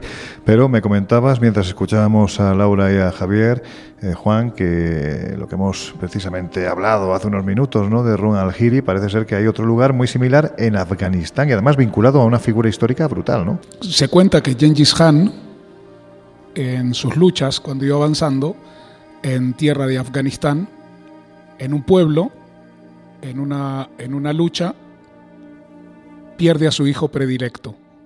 Lo interesante es cómo se llama el lugar. El lugar se llama Shar al-Gólgola. Lo que en principio no nos, no nos pinta nada, pero que hasta el día de hoy el lugar es considerado como la ciudad del pánico. Oh, vaya. Y cuentan que Gengis Khan, al no encontrar precisamente al que lideraba al pueblo en el cual fue asesinado su hijo predilecto, mandó matar a todo el pueblo, a toda la gente que vivía en aquel lugar, sea de la edad que sea y sea quien sea. Y fue eh, un hecho tan dramático, una carnicería tan tremenda, que se cuenta que las almas no se retiraron del lugar y se quedaron allí hasta el día de hoy, convirtiendo el lugar en un círculo de fantasmas. Y el círculo está representado precisamente por las piedras de lo que fue las ruinas que se quedaron en la ciudad eh, y en los círculos, comentario que no hicimos antes, en los círculos permanecen encerrados los, encerrados los fantasmas, que al estar dentro de un círculo no Claro, pueden salir de él. La simbología siempre nos dice que el Es círculo es exacto. el, el- Exacto, pero el lo, in- ¿eh? lo interesante es que en Afganistán encontremos un nombre que primero la, la- el- la palabra shar es en hebreo y quiere decir portones o puerta. Mm, curioso, Y al Gólgola, curioso. al Gólgola es una deformación de Gulgolet. Gulgolet quiere decir cráneo, pero es el Gólgota, Claro. donde encontramos que fue crucificado Jesús en Jerusalén. Y con esa deformación encontramos Golgola. Shar, el Golgola, las puertas del cráneo, pero una forma similar a cómo se llama el Gólgota. Bueno, pues como has traído a colación un círculo, podemos decir, mágico, ¿no? En el que parece que quedan encerrados los fantasmas, y Josep me ha insistido en que de Gobekli Tepe, que es otro círculo en el que no quedaban encerrados, pero sí se invocaba a los demonios, me ha dicho, tengo cosas nuevas, tengo cosas nuevas, no podemos dejar de estar en Turquía y no hablar de Gobekli Tepe. Venga, pues, ala, venga, todo Es tuyo. que, entre otras cosas, este 2024 se cumplen 30 años del descubrimiento de Gobekli Tepe. Es que, es que es antes de ayer. O sea, en esta cosa gigantesca que es la historia, descubrir un templo que tiene 11.000 años de antigüedad 12.600. o para ser 12.600 años es, es nada, no sabemos nada de este lugar. Van, van sabiéndose poco a co- poco cosas y las cosas que se saben me hacen estremecer. Pero vamos a ir por pasos, si te parece, porque efectivamente todos sabemos que en 1994 se descubre este complejo arqueológico que tiene ciertas curiosidades. Todos sabéis que se trata de círculos que en, en cuyo interior hay un par de grandes columnas de 5 metros y medio de altura que si tú las miras de perfil están grabadas con unas manos que llegan prácticamente hasta la panza y hay un taparrabos que eh, pues eh, oculta las partes impúdicas, pero no hay cabeza. Y esta columna tiene frente a sí otra columna exactamente igual, como si estuvieran mirándose la una a la otra. Alrededor de esas dos figuras que miran al centro hay piedras que conforman el círculo. Y en ese círculo han aparecido siempre animales salvajes en actitud, vamos a decir, agresiva. Jabalíes, leones y otros animales como escorpiones, por ejemplo, conforman parte de la, eh, digamos, mitología que aquellas gentes, no sabemos quiénes eran, conocemos muy poco de su civilización, eh, quisieron plasmar en ese lugar. Y fuera del conjunto se encontraron miles de huesos, de antílopes, de ganado, que supuestamente devoraban, pero alrededor no hay cocinas, no hay indicios de fuego, no hay nada que nos haga pensar que habían recursos habitacionales a su alrededor, por lo cual se deduce que esas estructuras utilizaron mano de obra especializada que llevaron a cabo sus trabajos, porque estamos hablando que esto tal vez pase inadvertido. Hasta ahora siempre hemos creído que, Sumeria era el inicio de la civilización, que todo empezó 3.000 años antes de Cristo, nos sitúa 5.500 años atrás. Y sin embargo, eh, tenemos que 12.500 años atrás, aquí donde nos encontramos en Turquía, había una civilización que había dejado de ser recolectora cazadora para pararse, erigir templos, que es lo que sabemos que son, llenarlas de grabados, incluso se ha detectado una primitiva escritura, hay unos científicos israelíes que han encontrado un patrón matemático que nos entronca con las estrellas. Los grabados que conforman algunas de esas columnas parecen hablarnos de una mini glaciación, lo cual nos vuelve a entroncar con el tema con el que empezábamos el programa de hoy, que es el de esas ciudades subterráneas y el objeto de su, eh, el propósito de su construcción. Pero lo que es más asombroso, las escasas tumbas que hay fuera tienen el resto del cuerpo, pero les falta la cabeza, que es precisamente lo que no tienen las figuras centrales. ¿Dónde están esas cabezas? Nadie lo sabe. ¿Qué se hacía con esas cabezas? Nadie lo sabe. Pero parece que eso eran templos, que la primera religión del planeta estuvo acá, estuvo en la región de Gobekli Tepe y creo que nos deparan mm, descubrimientos todavía fascinantes. Esto recuerda mucho a Cerro Sechín, por ejemplo, en Perú, ¿no? donde encontramos un catálogo de descuartizados absolutamente brutal donde la arqueología no sabe si realmente se encuentran ante un tratado de medicina de un tiempo primigenio realmente es que se representaba de esta forma a aquellos vencidos para asustar a quien se atreviese a acercarse por estas zonas del planeta. En fin, que podemos seguir hablando de muchos lugares, pues por ejemplo del Templo de la Muerte, ¿no? Pura Dalen, Agum, Padán, Tegal. Me ha salido Esta la vez la primera pusiste muy complicada, ¿eh? que se encuentra en, en Indonesia. Podríamos seguir hablando de Copán, también, por supuesto, de, de tantos y tantos lugares que se encuentran en el planeta y que nos llevan precisamente a ese extraño culto ¿no? que hubo en el pasado o que de una forma u otra no estuvo vinculado el lugar a la muerte. Pero, eh, antes de terminar, vamos a escuchar, si os parece, a nuestros queridos compañeros Jesús Ortega y Juanjo Sánchez Oro, porque precisamente van a hablar de otro lugar que vamos a visitar en los próximos días. Estamos hablando de lo que se conoce como el Triángulo de los Sueños. ¿De qué se trata? Pues de ese lugar donde está, entre otras muchas cosas, la que se dice que es la Casa de la Virgen y también uno de los grandes monumentos, ciudades romanas del pasado, Éfeso.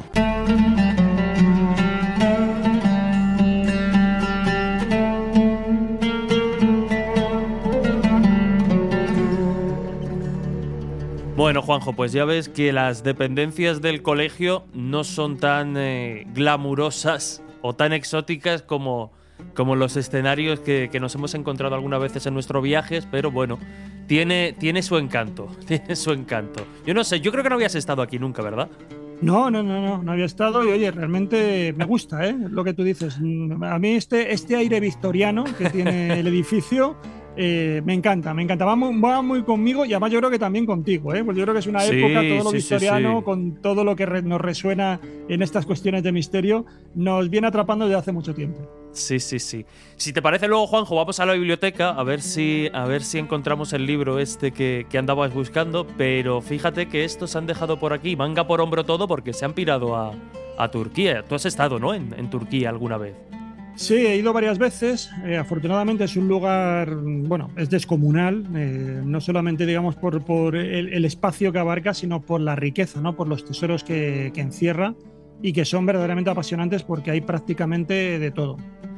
Pues a ver, yo envidia sana de los que se han ido se han ido para allá, pero yo no sé si leí alguna vez algo, yo creo que publicaste algo sobre sobre el tema de la interpretación de sueños, la oniromancia y estas cuestiones en, en la zona de, de Turquía, puede ser algo como un triángulo, una cosa rara. Sí, yo fíjate que en, en uno de estos viajes que hice ahí a Turquía, lo que me dediqué fue prácticamente a hacer como perseguir sueños. Eh, Vaya, casi qué- una especie como de... Qué bucólico queda, qué bonito. Sí, no, no eran los míos, pero bueno, pero ya fue un sueño llegar. Pero sí que perseguir sueños, eh, hacer casi una especie de arqueología de los sueños. Y me encontré con tres ciudades que estaban marcadas por los sueños en la antigüedad, bueno, y Ujú. también no hace demasiado tiempo, que son Éfeso, eh, y Pérgamo. Y bueno, era como una especie de, de triángulo onírico, podríamos decir, jugando siempre con esta figura del Sí. triángulo que es tan evocadora. Y que, pero realmente es así. O sea, realmente me encontré historias asociadas a esos lugares donde los sueños habían sido determinantes. Pero ¿y Éfeso, por ejemplo, qué, qué- qué- bueno, qué vinculación tenía? ¿Llegó a ser santuario o algo por el estilo de esta clase de interpretación? Porque la gente quizá le suene por lo de ser maravilla del mundo antiguo, pero no es así por esta vinculación con el mundo de- de los sueños. Bueno, no, no tanto como un santuario, como tú dices, que sí que es cierto que había una serie de templos donde bueno, la gente acudía, que eso sería más bien Pérgamo. En Pérgamo sí que estaba un templo conocidísimo en el mundo antiguo, eh, centro de peregrinación de, de, bueno, en el Mediterráneo, que era el Asclepeion, Ajá. y que allí sí que acudía la gente, los enfermos, a, a ingresar, eh, a atravesar esas puertas del, del templo.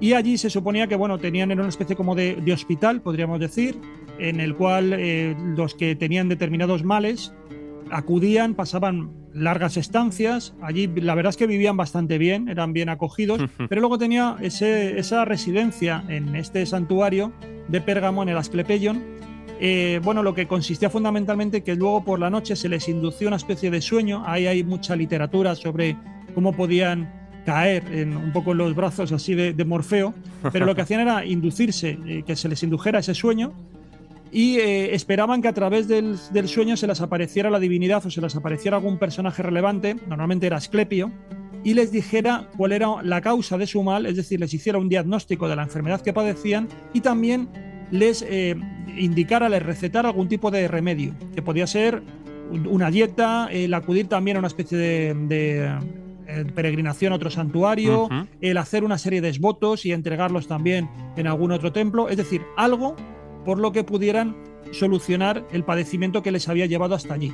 Si el, so- si el sueño era un poco oscuro, si era bastante simbólico, lo que ocurría al despertar era que el paciente tenía que contar este, esta experiencia, esta visión que había tenido durante la noche, pues se la tenía que contar a un sacerdote y entonces el sacerdote era el que actuaba un poco de, de intérprete onírico. ¿no? Y hay, hay muchos textos antiguos que son grandes recopilatorios de, de sueños. Se creó toda una, una técnica de, de análisis de, de este tipo de sueños enfocados un poco a, a lo terapéutico. Pero en cambio, en, el- en lo que tú me comentabas en Éfeso, En Éfeso. Claro, ahí lo que sí que tenemos son eh, determinadas figuras o determinados sucesos que están marcados por los sueños. ¿no? Te pongo un ejemplo así muy rápido. Como tú decías, Éfeso era una de las siete maravillas del mundo antiguo. Allí estaba el templo de Artemis. Y Artemis era una diosa muy particular que era, que, que era hija de, de Zeus, era hermana de, de Apolo y estaba asociada a un poco la gestión un poco de la, de la vida, la muerte, la inmortalidad. Eh, marcaba un poco también el destino de los, de, los, de los muertos, de las embarazadas que estaban a punto de dar a luz. Bueno, era una, una diosa muy querida, muy considerada muy poderosa, porque como digo, gestionaba todos estos elementos de la vida y la muerte en su, en su más amplia expresión. Y luego también estaba muy asociada a la condición virginal. De hecho, eran vírgenes las que eh, se les se las seleccionaba para que rindieran culto en el templo y además eh, ellas iban en una procesión una vez al año cuando era el cumpleaños de la, de la diosa. Eh, claro, esto hacía que además esta diosa se apareciera en sueños a determinadas personas. Ujú. Y ahí es donde, bueno, hay también toda una literatura y- y, toda y- una serie de hechos sobre el tema. Y estoy buscando, bueno, mira, mira la, la- la imagen, esta, esta forma de representarla tan, tan extraña, esta diosa Artemis o Artemisa que tiene aquí como unas protuberancias en el pecho. Eh, ¿Esto tiene algún significado o alguna, o alguna historia? Pues bueno, es, es una imagen muy, muy conocida, ¿no? Esta de las estatuas de, de Artemis. Hay dos, mm, mm, bueno, ejemplares muy conocidos eh, que están en el Museo de Selçuk, por eso te decía un poco lo de este triángulo. Y ahí aparecen que técnicamente, porque ahora veremos qué es lo que son, es cierto que parece como que tienen un montón como de pechos, esta diosa Artemis, y serían, serían como pedúnculos globulares, sería un poco la técnica, la, la- la manera técnica de, de denominarlos. Y ahí hay una gran también debate entre los historiadores del arte eh, de qué son estos pedúnculos globulares. Muchas veces durante mucho tiempo se pensaban que eran pechos femeninos y que estaría asociado con la fecundidad divina de la diosa. Eh, pero eh, es cierto que, por ejemplo, para ser pechos les faltaría el pezón. Entonces, una, alterna claro, una alternativa es, fíjate qué diferencia, que sean testículos Vaya, de- cambia, cambia. de diferentes eh, de, de bóvidos, porque también estos animales eran sacrificados en las fiestas conmemorativas de la diosa de Artemis. Y hay una tercera interpretación, esta más reciente, que dice que seguramente pueden ser dátiles, porque la madre de Artemis durante el parto eh, se agarró una palmera y este árbol, en la palmera, era también el árbol sagrado que, que se unió al culto de la, de la divinidad de Artemis. ¿no? Entonces, bueno, estas son las tres interpretaciones que hay, a falta de, de textos concretos, para, para intentar interpretar esas protuberancias que tú comentabas. Y, ya buscando, claro, ya después de la imagen, buscando aquí en, en Google cosas de, de- de Éfeso, cosas interesantes, veo que también la casa de la Virgen María. Claro, esa es otra de las conexiones que comentábamos con el mundo onírico. Eh, esta casa es una casa supuestamente, como tú has dicho, de la Virgen María. Hay una tradición que no, está respaldada por, textos antiguos que dice que la Virgen María llegó a residir allí en Éfeso porque se la llevó el, el evangelista Juan. San Juan. Y entonces es- se supone que estuvo viviendo allí, que San Juan incluso está la tumba en las inmediaciones, se puede visitar. Se supone que tampoco murió, sino que, que tuvo una dormición. La Virgen también se supone que no murió, sino que tuvo una O dormición. sea, aquí todo queda, todo queda en los sueños, por lo que vamos viendo. Eh, exactamente. Y esta casa que tú comentas es una casa que también tiene que ver un poco con las ensoñaciones.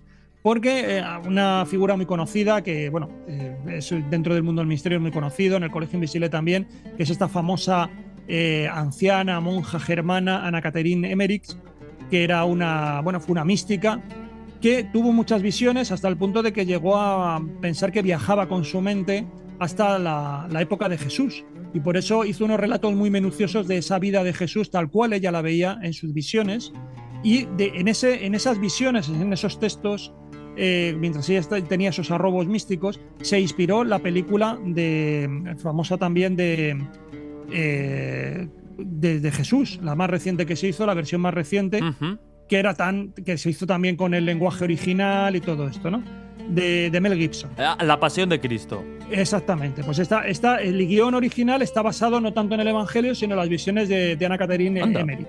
Anda. Claro, pues dentro de todo ese cúmulo de visiones que ella tuvo, porque tuvo estigmas y bueno, eh, fue muy conocida en la época, también tuvo una visión de, de la casa de la Virgen María en Éfeso. Y luego se encontraron unas ruinas en 1891, en, donde tú comentabas, que se asociaron a esa casa de la Virgen María. Entonces, desde, desde esa época, desde finales del siglo XIX, eh, se construyó, se- con esas ruinas ya se habilitaron, se construyó una capilla y se ha convertido en un centro de peregrinación que el Vaticano no reconoce oficialmente como la Casa de la Virgen María, pero como es un lugar, digamos, sacralizado, como una, como una ermita, pues por allí han desfilado los diferentes papas. El último, yo no sé si, si el Papa actual Francisco ha estado allí, pero por lo menos Benedicto XVI en el año 2006 visitó este lugar y oró allí. De hecho, eh, ofició, eh, creo que una misa también. O sea que es un lugar que también está marcado por el mundo onírico, eh, por esta, por esta mística alemana. Y ya hemos hablado de dos de los tres de esto de este triángulo. Eh, Faltaría Selçuk, creo que, que has dicho, ¿no? Yo no sé qué leyenda puede haber allí vinculada Pues mira, aquí, con, con los sueños. Pues hay una, una historia que se puede también visitar, aunque bueno, eh, no, es tan, no es tan- entra tanto dentro del circuito habitual de los, de los turistas, pero que es un lugar que a mí me encantó, eh, que es la Cueva de los Siete Durmientes. Entonces la leyenda es la, la típica leyenda que explica un poco las, eh, la persecución que tuvo el cristianismo durante el Imperio Romano. Eh, lo que nos cuenta la leyenda es que eh, hubo siete jóvenes que eran devotos cristianos que trataron de predicar el mensaje de Jesús por esas tierras en época del emperador Decio. El emperador Decio eh, no era cristiano y en cuanto se enteró que estos devotos cristianos estaban por allí y se enteró dónde se alojaban, que era en una cueva, lo que hizo fue mandar tapiar la cueva con ellos dentro. Eh, los jóvenes ya, bueno, pe- pensaban que su destino estaba ya marcado, se echaron a dormir porque pensaban que iban a morir de hambre. Pues sí, lo mejor. Claro, y dijeron, bueno, ya no hay nada que hacer, no tenemos escapatoria, pero resulta que la cueva se derrumbó. Y entonces al derrumbarse eh, pudieron salir con vida, uno de ellos se fue a- al pueblo a, a comprar pan, porque no sabían cuánto tiempo habían estado durmiendo, se fue a comprar pan y justamente al, al panadero, eh, cuando vio la moneda que le entregaba el joven, se dio cuenta de que era una moneda muy antigua. Vaya. Eh, y claro, cuando ya empezó a hablar con él, eh, se enteró que habían pasado 200 años desde que se habían introducido en la cueva.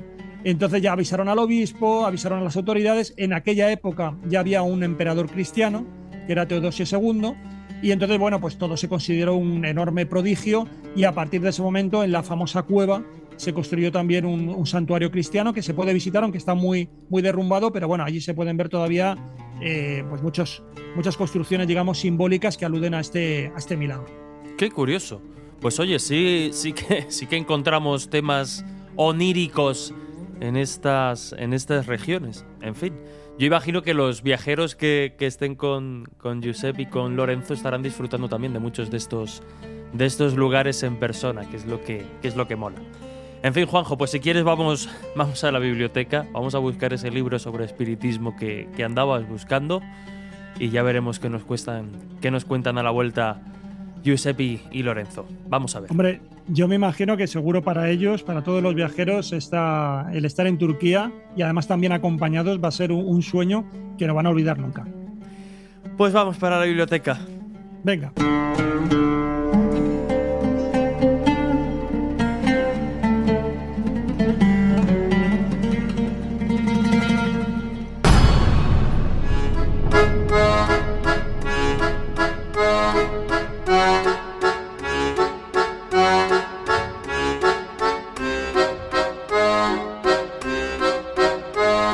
Historias así solo ocurren en el Colegio Invisible.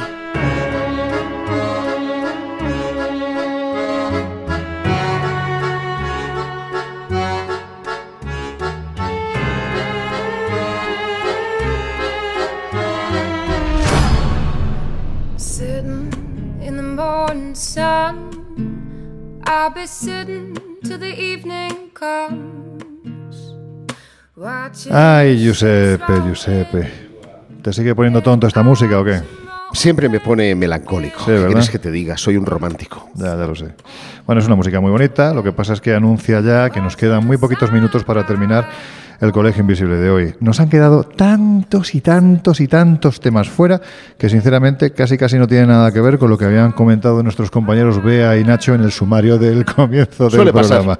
Pero bueno, este tipo de, de- de salidas, ¿no? De, de viajes, cuando está rodeado de gente que sabe tanto y que además puede entablar un debate inteligente, que yo creo que es lo más atractivo para los que hacemos radio, pues lo lógico es dejar que el tiempo fluya, porque el conocimiento también fluye. Y esta música lo que indica es que llegan las conclusiones. Y las conclusiones vienen siempre antecedidas por una pregunta.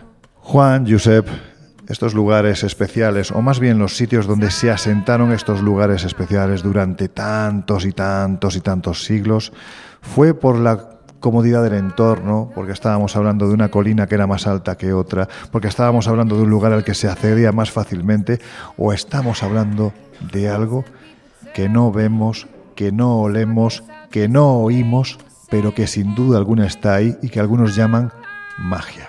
La magia es una de las cosas más bonitas que tenemos en la humanidad, que nos rodea y no siempre sabemos por qué. Y hacemos las cosas por dejarnos llevar por la magia del lugar, del momento o de lo que viene de fuera y nos impulsa. Ojalá y que los misterios nunca se terminen, porque gracias a, a que existen los misterios, investigamos y caminamos y buscamos. Si no, nos quedaríamos sentados sin hacer absolutamente nada. A mí Juan me encanta porque hace, hace mm, gigante ese tópico que dice tú pregúntame lo que quieras que yo te responderé lo que me dé la gana. gana. O sea, prácticamente. Josep, a ver si tú eres capaz de responderme a lo que he preguntado. Pues- Juan, de todas formas la reflexión de verdad que es muy interesante. Pues yo creo que todas esas antiguas civilizaciones de Turquía y las que no hemos hablado, de Sí. Indonesia, de México y de otros lugares del mundo, han emplazado sus grandes monumentos donde estaba lo que llamaban el espíritu Loki o el duende del lugar, que no era otra cosa que esa energía que emana de la Tierra o que fluye de las estrellas porque en la conjunción de ambas es donde nosotros vivimos, el plano terrestre. Y en esos tres planos, tres son las partes del alma, tres eh, la Trinidad, en fin, podríamos encontrar aquí ahora muchas cuestiones relacionadas con la simbología. Eh, en esas tres partes radica radican las respuestas a prácticamente todos los interrogantes que nos rodean. Lo que pasa es que perdimos la memoria, perdimos la forma de desempolvar esa información y seguimos, se respetó a la naturaleza, vino otro y puso una sin aroma a todos. Bueno, pues Josep, que estamos ya en los minutos finales del Colegio Invisible de hoy, por lo tanto, lo que toca ahora es recordar pues eh, esos sitios, esos eventos, esas salidas ¿no? que vamos a tener en los próximos meses, porque van a ser muchas y variadas, ¿eh? Pues a la puerta de la esquina, ya el mes que viene, el día 9 de febrero, del 9 al 11, coincidiendo además con el carnaval, aunque no es temática de disfraces, nos vamos a Ávila para hacer un escape room. Un escape room 100% misterio, que vais a tener que desentrañar los invisibles que están aquí escuchando ahora con atención, que se apuntan a todas, o Hmm. los que están en la radio. Y quedan muy poquitas plazas. Ahí lo dejo.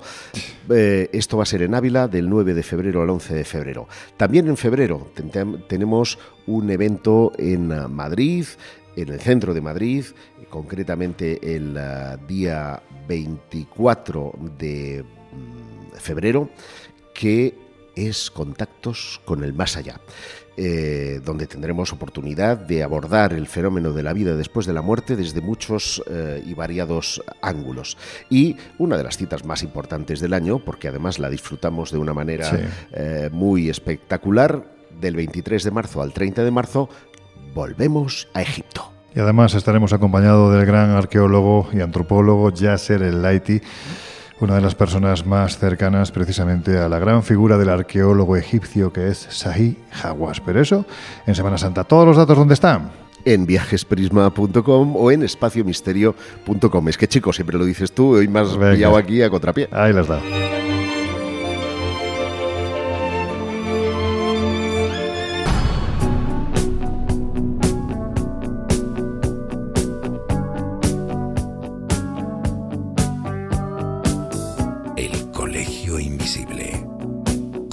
Fernández Bueno y Laura Falcó. En Onda Cero.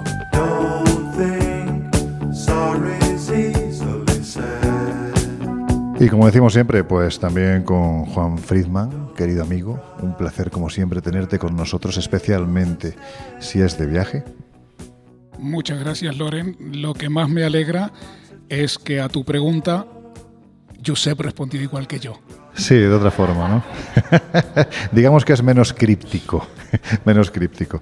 Yo sé, Jarro compañero, que un placer como siempre, que ojalá la semana que viene, estoy seguro, nos veremos de nuevo. Ya hemos recuperado Si no me parte- muero antes, espero que sí. Sí, hombre, que sí, ya verás como sí. O sea, no que te vayas a morir, quiero decir que seguro que nos vemos. Ya hemos recuperado parte del presupuesto que se cargó el gran Jesús Orteguita Claro, en claro. Francia, que nos dejó a base de, de bocadillos de chopper. Pero bueno, ya volvemos a salir, así que la semana que viene será seguramente más. No sé si mejor, porque esta semana está siendo extraordinaria, pero estará, estará igual de bien que siempre. Claro que sí, pues como siempre un placer. Gracias a todos los amigos que nos han acompañado Muchas gracias. gracias. y hasta la próxima semana. Muchas gracias. Siempre es un placer viajar con gente. Aquí ya tenemos amigos de toda la vida, podemos decir, ¿no? Hay amigos de toda la vida y amigos para toda la vida. Vosotros ya formáis parte de, de ese grupo de amigos para toda la vida. Los que lleváis muchos años, o más bien, con los que llevamos viajando nosotros hace ya muchos años y los que os habéis incorporado a esta maravillosa locura en busca del conocimiento. Así de fácil y así de difícil. Dicho lo cual, os dejamos en la compañía de nuestros queridos compañeros de No Sonoras. Nosotros volvemos a abrir las puertas del Colegio Invisible dentro de una semana. ¿Desde dónde? Ya lo averiguaréis. No vamos a hacer spoiler. Va a ser interesante y creo que bastante cañero. Pero eso dentro de una semana. Hasta entonces, por favor, que seáis muy, pero que muy felices. Gracias.